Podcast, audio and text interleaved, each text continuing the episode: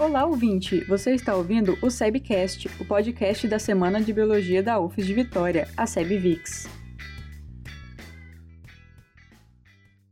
Oi, pessoal, como vocês estão? Eu espero que estejam todos bem. Eu sou a Maria. E eu sou a Inês. E esse é mais um Subcast Balbúrdia. O nosso entrevistado de hoje é o professor da UFES, Atelson Stefanon Bittencourt. Olá, professor Atelson. Olá, olá a todos. É um prazer estar aqui participando desse programa tão importante aí para divulgação da ciência no nosso Brasil. É um prazer enorme para a gente também ter você aqui no nosso podcast.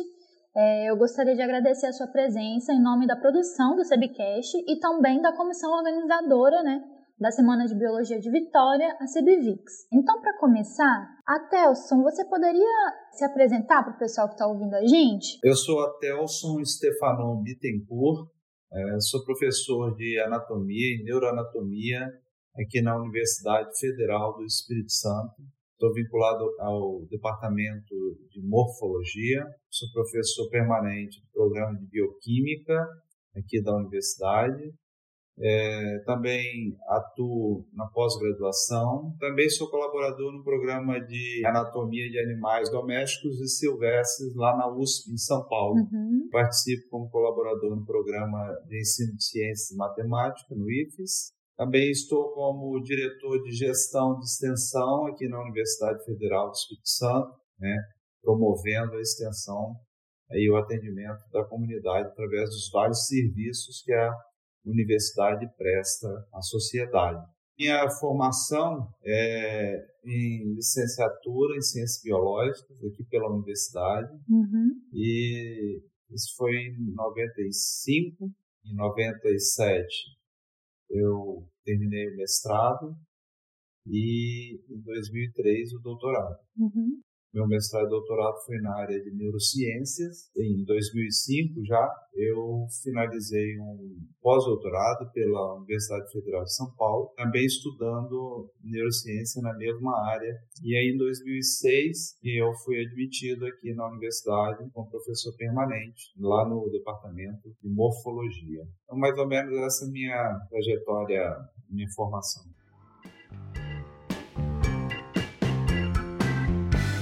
Professor, você faz um monte de coisa, né, na universidade, você tem um trabalho lá no museu, você tem esses trabalhos em outras instituições. É, como é que foi para você escolher a área da biologia? Você imaginava que você ia chegar onde você chegou hoje? Como é que foi para você assim escolher a biologia, né, quando você estava lá jovem, decidindo o que que você ia fazer da vida? Então, assim, eu venho de uma família muito simples, né? Meu pai, minha mãe, não, a gente morava no, na periferia aqui de Vila Velha, né, no bairro Cobilândia. E meu pai era, ele fazia de tudo, né? De, ele era pedreiro, ele era mecânico, ele era tudo. E lá na minha casa tinha um barracão lá nos fundos do, do quintal, era uma oficina e tinha uma tralhada doida, né? É, tudo quanto é ferramenta. E, e eu cresci nesse ambiente. Meu pai consertava tudo e futucava tudo. E eu acho que isso me influenciou muito, entendeu? Assim, essa a minha curiosidade sobre as coisas do mundo, né? Sim. É, e meu pai também era, era veterinário prático, né? Ah, legal. Ele não, não se formou em veterinária, mas ele tinha uma clínica veterinária lá em casa e ele fazia tudo, ele era prático. Uhum. E na escola eu era muito ruim, né? Muito ruimzinho mesmo, vou te falar.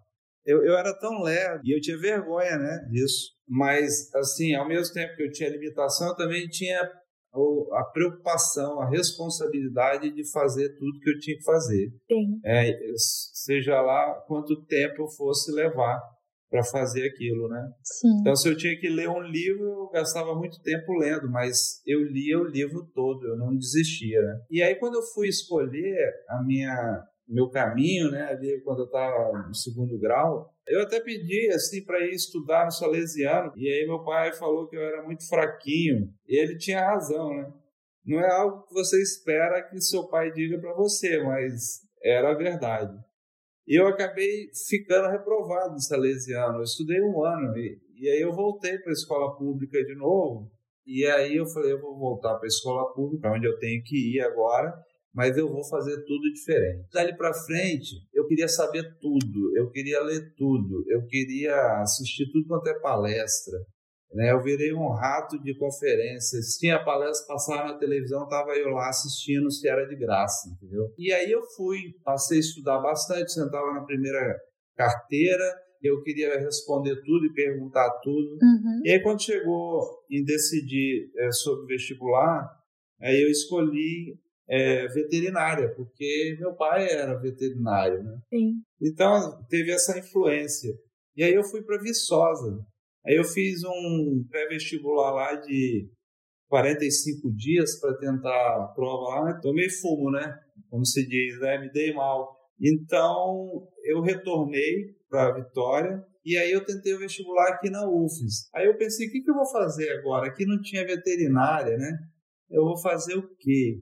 Fazer medicina, porque medicina veterinária, medicina. Uhum. E, e tinha aquela coisa, né? Vestir branco, né? Se chamar de doutor. Chique. Nossa, isso aí vai ser demais, né? Mas, novamente, mesmo estudando muito, né? Eu venho de uma base muito ruim, né?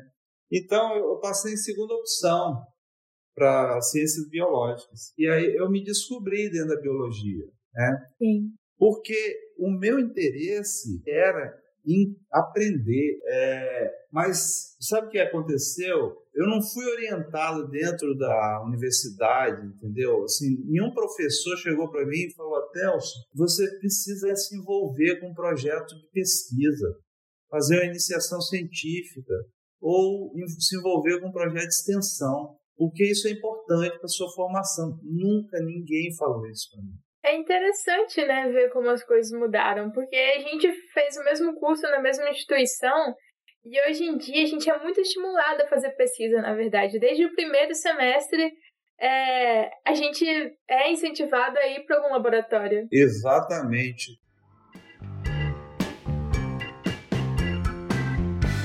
É, ali em 93, eu estava no fim, mais ou menos, da minha graduação, e aí meu irmão era um empresário, é um empresário, uhum. e aí ele se mudou para São Paulo, montou uma empresa lá, e a empresa que ele tinha aqui ficou sem gerência. E ele falou: Atelso, você não quer ir gerenciar a empresa para mim? Aí imagina, eu tinha 24 anos, não tinha nada assim, né? E assim, a gente quer se inserir, quer trabalhar, quer autonomia, né?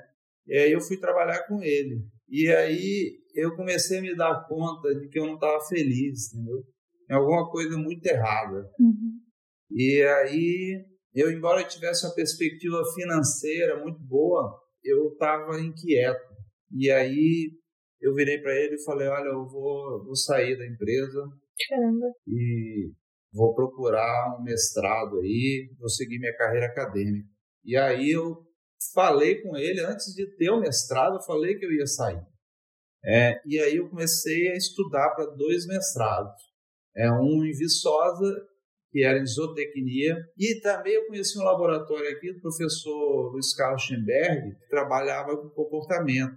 E eu fiquei muito fascinado com o que ele fazia lá. E aí eu quis fazer o mestrado ali também, né? Então eu tentei o mestrado nos dois lugares, só que eu estudei para cá. Uhum. Eu não estudei para lá. Uhum. Mas eu fui tentar lá com o cara com a coragem, tomei ferro de novo. Mas assim, já era esperado, entendeu? Uhum. Agora aqui eu consegui entrar, né? E aí eu me envolvi, aí eu entrei na pesquisa, entendeu? Aí eu descobri, era uma coisa que eu curtia muito. Ah, que legal. Mas eu vou te falar que tinha um problema me acompanhando, que era a falta de dinheiro. Uhum. Então eu, eu ganhava uma bolsa, né? mas eu fiquei um tempo pensando, né, se eu tinha feito a coisa certa em sair da empresa, Sim. porque a empresa rendia muito dinheiro e tal. Eu naquela pendura ali com a bolsa aqui, né? Uhum. E aí chegou no final do mestrado, eu, eu ainda estava com aquela coisa, eu vou abrir uma empresa para mim. né? porque eu, a gente precisa de dinheiro, eu vou abrir uma empresa para mim, mas eu queria fazer o mestrado também. Uhum. E aí o, o meu orientador me convidou para fazer o doutorado na sequência. Ó. E aí eu também queria doutorado, mas eu também queria ganhar dinheiro, né? Essa ideia do dinheiro, né? E aí no final de 2000 a gente mandou um trabalho para o Neuroscience, é o maior congresso de neurociência que ocorre nos Estados Unidos todo ano. Esse congresso estava acontecendo em Nova Orleans. Eu mandei um trabalho, o congresso foi aceito, eu consegui ajuda de curso da universidade e fui para Nova Orleans. Caramba! É, para apresentar um trabalho lá. Legal. E apresentei o trabalho no congresso e assim, por, por incrível que pareça, né, quem teve no meu pôster foi o, o autor do Atlas do Cérebro do Rato. Minha nossa! É o Paxinos e o Watson. É o Paxinos, né? São dois. O Paxinos foi no meu pôster. Esse cara, ele é australiano. E é a sumidade, cara. O mundo inteiro usa o Atlas que ele fez, entendeu? Caramba! E aí, quando eu estava retornando para o Brasil, aquela sensação como uma cachoeira, sabe, que desceu sobre minha mente, me mostrando como aquela opção que eu tinha feito, né, de sair da empresa, insistir na minha formação acadêmica, uhum. foi acertada. Porque naquele momento, o dinheiro deixou de ser relevante na minha vida, entendeu? Caramba. É, ali ali eu, eu, tive a certeza absoluta que eu queria ser um cientista. E aí terminei meu doutorado, né, e daí já comecei a dar aula no ensino superior. Depois, na sequência, já fiz um pós-doutorado, e aí que veio o concurso, e, e, aí eu entrei na UFES. Então, assim, é, essa foi a, a, como que eu cheguei né, no que eu sou hoje. Uhum.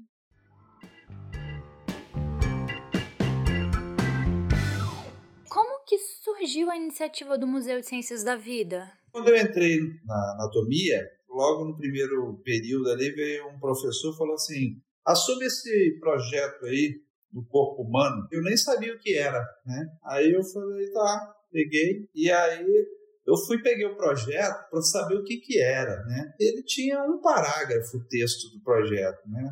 Uhum. E como funcionava? Os alunos chegavam das escolas de todo o estado, né? e eram recebidos pelos alunos de medicina do primeiro período. Os alunos de medicina do primeiro período estão entrando, eles não sabem nada, entendeu? Uhum. E aí eles estavam recebendo as escolas uhum. para falar. Ali tinha um cadáver em cima da bancada e eles diziam: ah, isso aqui é a perna, isso aqui é o coração, né? E aí quando eu peguei esse projeto, eu falei: não, vamos estabelecer uma série de outros objetivos aqui. E a gente tem que ter uma programação. O que, que nós vamos falar, o que, que vai mostrar, como vai mostrar. E aí a gente fez toda uma estrutura e que foi o projeto Corpo Humano. A partir daí eu comecei a lidar com o público, né? E aí eu fiz um site, e fizemos uma logomarca, chamamos a imprensa, a imprensa veio, aí deu o Ibope, veio mais escola, e aí a coisa vai. Então, aquele primeiro ano foi 1.200 visitantes. Uhum. Então, nossa, já é um número astronômico, né, para o que a gente tinha. Aí o segundo ano foi 2.500. E aí estourou, esse negócio foi assim crescendo, né? Mas no primeiro ano mesmo, eu fui convidado para ir à venda nova do imigrante, para levar, Sim. porque essa coisa tinha dado repercussão, o pessoal ficou conhecendo aí pela mídia, Aí foi lá pedir para eu levar as pecinhas do corpo humano lá para venda nova numa feira de ciência. Aí eu falei, vamos, vamos sim. Se a prefeitura me der 30 cubas de vidro, eu vou. Oh. É porque eu não tinha nada. Nossa, mas o projeto não tinha nenhum material de apresentação? É, a gente tinha algumas peças que tinha lá no anatômico, que outros professores tinham deixado, mas a gente não tinha estrutura, não tinha nada. Daí uns dias chegaram as cubas. Uhum. E nós fomos para venda nova foram quase 3 mil visitas em três dias. Nossa! E aí, quando nós voltamos, eu voltei com a cabeça fervilhando. Esse negócio do, do corpo humano, esse troço é muito forte. Nós temos que criar um projeto permanente, não pode ser uma coisa temporária. Vou montar um museu. Uhum. E aí nasce o museu. Grande salto, assim, para história da UFES até mesmo, porque não tinha nada desse tipo aqui, nem na universidade, nem no estado, né? Não, na verdade ainda é o único, né? E como é que foi o processo de criação do museu? Entre você pensar, imaginar, e você vai criar um museu, e você de fato criar um museu, é, tem uma distância enorme, né? mas aí, olha, virou uma coisa obsessiva, né? Ah, para mim, assim, eu, eu comecei a perseguir essa ideia porque eu sabia que ela ia ser o que é hoje. Uhum. Eu tinha tanta certeza disso na minha cabeça que eu não medi esforços para poder fazer isso se tornar realidade. Então eu comecei a pensar, eu comecei a procurar ajuda, a fazer parcerias, a escrever editais para arrumar dinheiro, e sempre falando do museu. E eu criei o museu em 2008 como um programa de extensão, ele ainda é, e participando de eventos, né, fazendo exposições itinerantes aqui e ali. A partir daí eu comecei, aí aprovei um projeto no CNPq, aprovei um projeto na Facitec, que é a Prefeitura de Vitória, projeto grande, comprei a coleção de evolução humana, depois um outro projeto do MEC, mais um outro projeto CNPq. E atrás disso é muito resultado, né? Que você vai fazendo, vai, vai crescendo, é pagando bolsa, envolvendo mais alunos, né? E aí eu, eu pensei logo, né? A partir do segundo ano, eu falei, olha, isso aqui não é só anatomia e não é só medicina. Isso aqui é vida, né? Então nós mudamos o nome para Museu de Ciências da Vida é que ele nasce como museu de anatomia da UF. Né? Uhum. E também abrimos, porque antes a gente fechava na área biomédica. Hoje qualquer pessoa pode contribuir aqui dentro do museu, porque nós temos o universo para discutir aqui dentro, né? Não é só o corpo humano, não é só a anatomia. A gente tem físico trabalhando aqui, tem é, químico, tem engenheiro, é, alunos né, de física, de engenharia, e todos os cursos de geografia, tem alunos de artes mediano aqui as visitas. Então, é, eu fui em busca desse museu, entendeu? Sim. E agora falando em plastinação, como que você conheceu essa técnica? Como você ficou sabendo? Como que você iniciou, trouxe essa técnica aqui para a UFES? Eu estava em São Paulo em 2007, eu fui resolver coisa do meu pós-doc, e aí eu vi a divulgação lá da inédita exposição do corpo humano, e eu falei, olha, eu agora sou anatomista, eu tenho que ir nessa exposição, né? E foi muito impressionante. Eu olhava aqui aquelas peças plastinadas e falei, gente, como é que fizeram isso? Coisa impressionante. E voltei de lá impressionado e entendendo que aquilo era algo inatingível. Uhum. Era algo de outro mundo não do meu mundo. Uhum. Daí voltei para minha realidade, normal, contei para todo mundo, comprei um atlas lá, mostrava para os meus alunos, olha que fantástico. E tá bom, fomos tocando a vida e tocando o projeto aqui, e foi, foi. Chegou em 2010, tinha um congresso de anatomia lá em Ribeirão Preto. E aí eu ouvi falar um conhecido meu me disse que tinha um professor que ele era brasileiro, mas ele já vivia há quase 30 anos nos Estados Unidos. Uhum. Era cidadão americano. Ele era o presidente da Sociedade Internacional de Plastinação. E ele viria ao Brasil para dar uma conferência no Congresso Brasileiro de Anatomia. Aí ele me falou isso e eu fiquei com esse troço na cabeça. Eu falei, eu vou nesse congresso que eu quero encontrar esse cara lá. Eu quero falar com ele, que eu quero ir trabalhar com ele lá nos Estados Unidos. E eu fui para o congresso e fui para a conferência que ele ia fazer. Estava lotada a sala.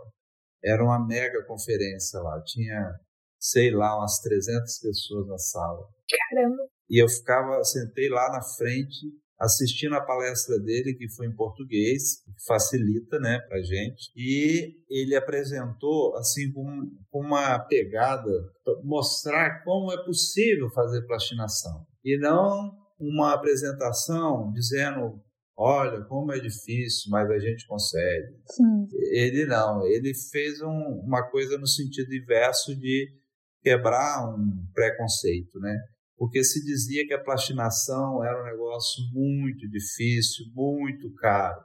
Né? Então isso já espanta. E aí, quando eu assisti a palestra dele, terminou, eu falei: Isso que ele apresentou aí, eu faço. Aquilo estava dentro do entendimento da minha competência, da minha capacidade. E aí eu saí da sala e fiquei lá fora, aguardando o momento em que ele saísse da sala sozinho. Aí ele saiu, eu cheguei, aí eu falei, tudo bom e tal? Isso teria um tempinho para mim? Aí ele tem sim. Nós sentamos num sofazinho que tinha lá, eu falei, olha, eu sou professor Atelso, sou lá da Universidade Federal do Espírito Santo. Eu estou trabalhando num projeto de um museu. Nós já temos lá, já está funcionando, um museuzinho. E eu gostaria muito de botar a plastinação nele. E aí eu queria saber se você não me dá a oportunidade de ir para os Estados Unidos trabalhar com você para aprender essa técnica. E aí ele tirou um cartão do bolso e falou, dou sim me escreve e a gente vai combinar um projeto para você ir para lá e aprender. Foi assim, a conversa durou nem cinco minutos. E aí eu vim embora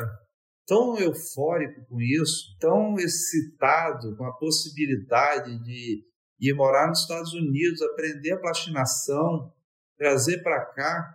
Assim, eu nem dormia direito.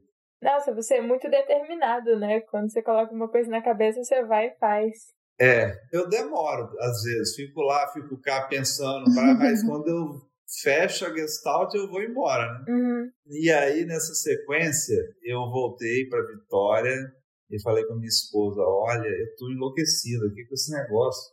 Eu conversei com o cara e ele foi assim, falou isso, e eu posso ir para lá. Só que ele vai fazer um evento. E aí, vamos lá nesse evento?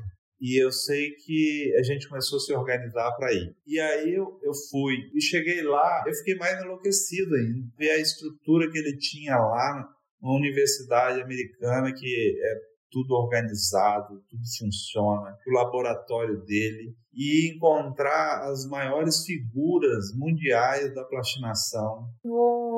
Eu tive com o criador da técnica lá, o Guter von Hagens, que é o alemão, e foi o último evento que ele compareceu. É, hoje ele tem Parkinson avançado, ele não sai mais. E aí eu voltei de lá mais enlouquecido ainda. Porque eu tinha que ir para lá trabalhar lá e de fato aprender isso, né? Aí é, eu sei que eu voltei de lá decidido a retornar para lá, né? Porque eu participei de uma conferência, né? Só que eu tinha que é, aprender a, a plastinação. Uhum. É, professor, mas é, a gente está falando aqui de plastinação, mas talvez o ouvinte não nunca tenha ouvido falar de plastinação. Você podia explicar para a gente o que é a plastinação? A plastinação é hoje o que há de mais moderno, sofisticado em preservação de tecido biológico. É uma técnica que você substitui toda a água do tecido por um polímero. Dessa forma, um tecido biológico se decompor, ele necessita de água. Né? Então, se você remover a água, você bloqueia o processo de decomposição. É isso que os egípcios faziam, né? desidratavam. Só que quando você retira a água e não põe nada no lugar, você deforma a estrutura. A peça resseca, ela desidrata, ela encolhe, né? E o que a gente quer na anatomia e várias outras áreas é que você ter a estrutura anatômica preservada como é no original, né? Sim. Então, esse Guter von Hagen, para mim, ele é um gênio em vários aspectos, né? Ele teve essa ideia brilhante de substituir a água por um polímero. E depois que esse polímero ele é polimerizado, né, ele é curado, ele não se decompõe nunca mais. E ele preserva as características naturais da peça. Então, você tem um cérebro plastinado, ele, como ele é antes da plastinação, ele fica depois. É, isso é uma ferramenta de, de educação, divulgação científica fabulosa. Muito perfeito mesmo. Então, é, a plastinação é isso, essa técnica que abre sua, sua imaginação. Aí você pega uma peça qualquer, seja ela o corpo humano, um animal, você olha para ele e fala: o que, que eu quero mostrar aqui? Ah, eu quero mostrar o animal íntegro, como, como ele está na natureza. Então você vai pode plastinar ele daquele jeito. E assim você vai o ver. É? A gente está até fazendo um projeto aqui, nós estamos plastinando a coleção de animais vítimas de atropelamento na BR-101. Né? São animais da Mata Atlântica e foram vítimas de atropelamento lá na, em Soretama. É, então, essa coleção vai nos permitir discutir várias questões, aí, desde anatomia até preservação, biodiversidade, é, impacto antrópico, tudo aí, toda essa problemática que está em torno é, dessa extinção desses das matas, né, e também dos seres que ali habitam. Então é um projeto muito grande. E chegam muitos animais atropelados, professor? Muito, muito mais do que você imagina. Nós estamos no laboratório aqui com talvez uns 200 animais. Caramba. Nossa. é. Inclusive uma anta de 350 quilos. Caramba. Acho que eu já vi a cabeça da anta que vocês têm. Acho que eu já vi numa exposição. Incrível uma peça daquela. Enorme. Sim, nós temos uma aqui no museu, uma cabeça, né? Tem uma outra que foi dissecada agora e já está plastinada também, está no laboratório, e tem uma anta no freezer aguardando processamento. Sim. É algo que é uma operação de guerra, né? Porque ela é muito grande. Tem que ter um guindaste para tirar ela do freezer. Nossa.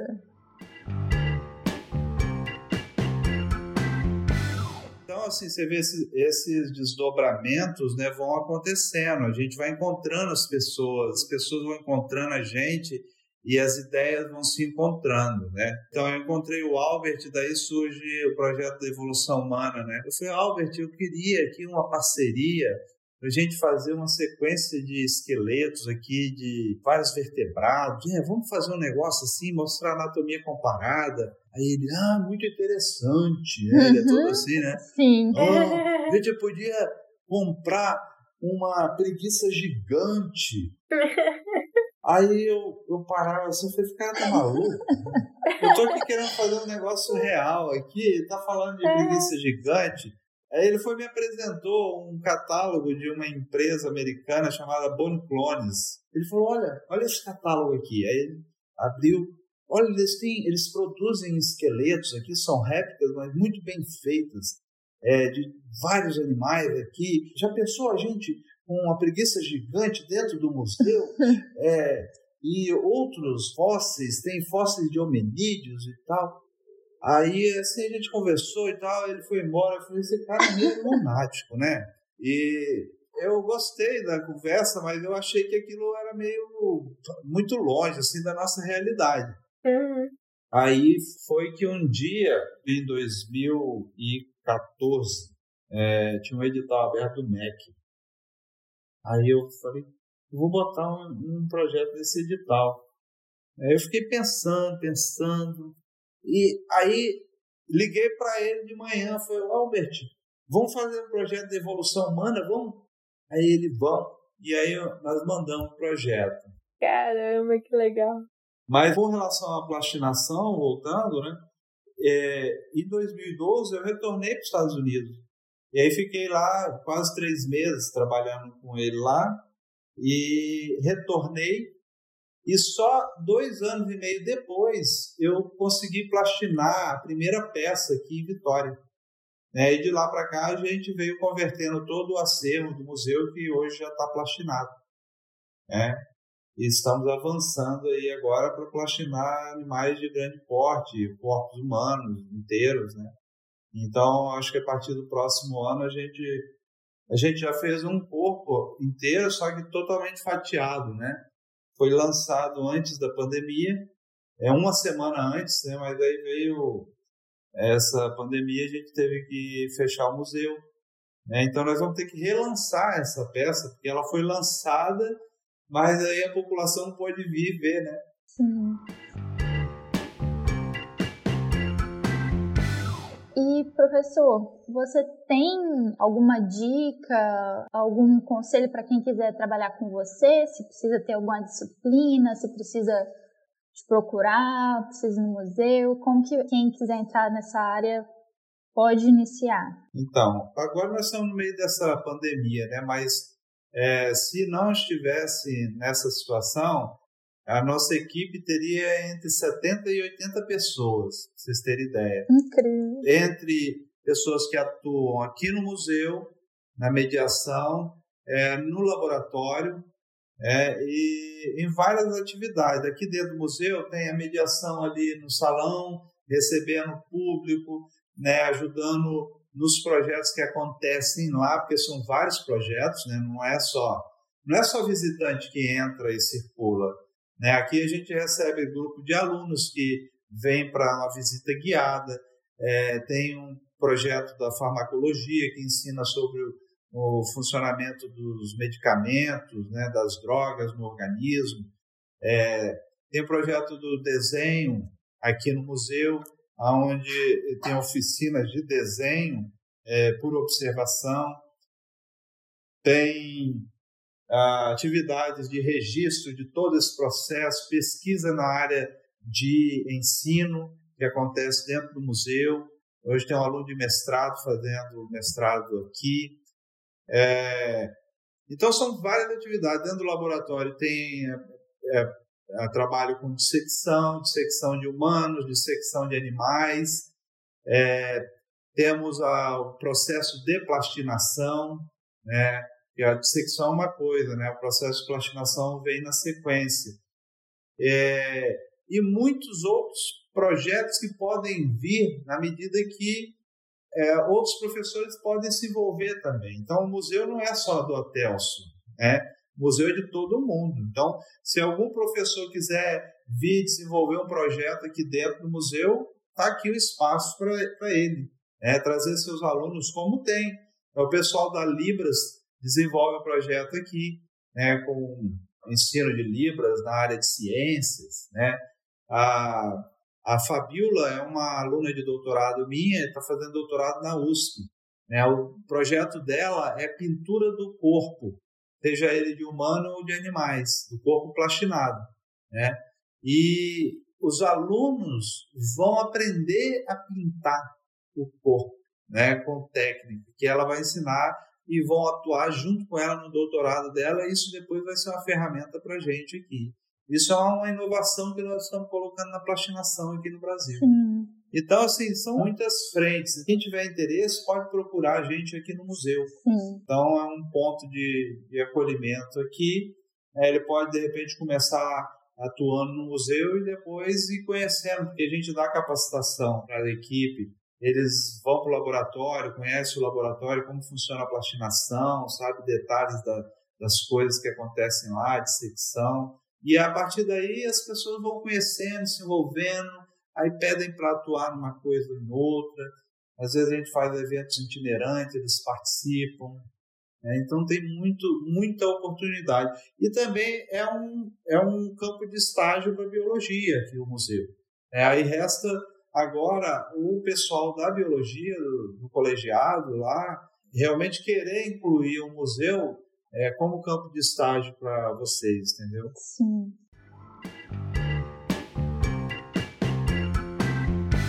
E agora, você tem alguma rede social do museu, do projeto que você quer deixar para o pessoal? Tenho o site, o Instagram, o Facebook. É só botar lá MCV UFES, você vai chegar e vai ver as coisas que a gente desenvolve. Tem muita coisa, muita informação lá para todo mundo. Sim, então acho que é isso, né? Tem mais alguma coisa que você gostaria de falar? Alguma informação? É, eu acho que essa mensagem final para os alunos, né, eu gosto sempre de falar isso.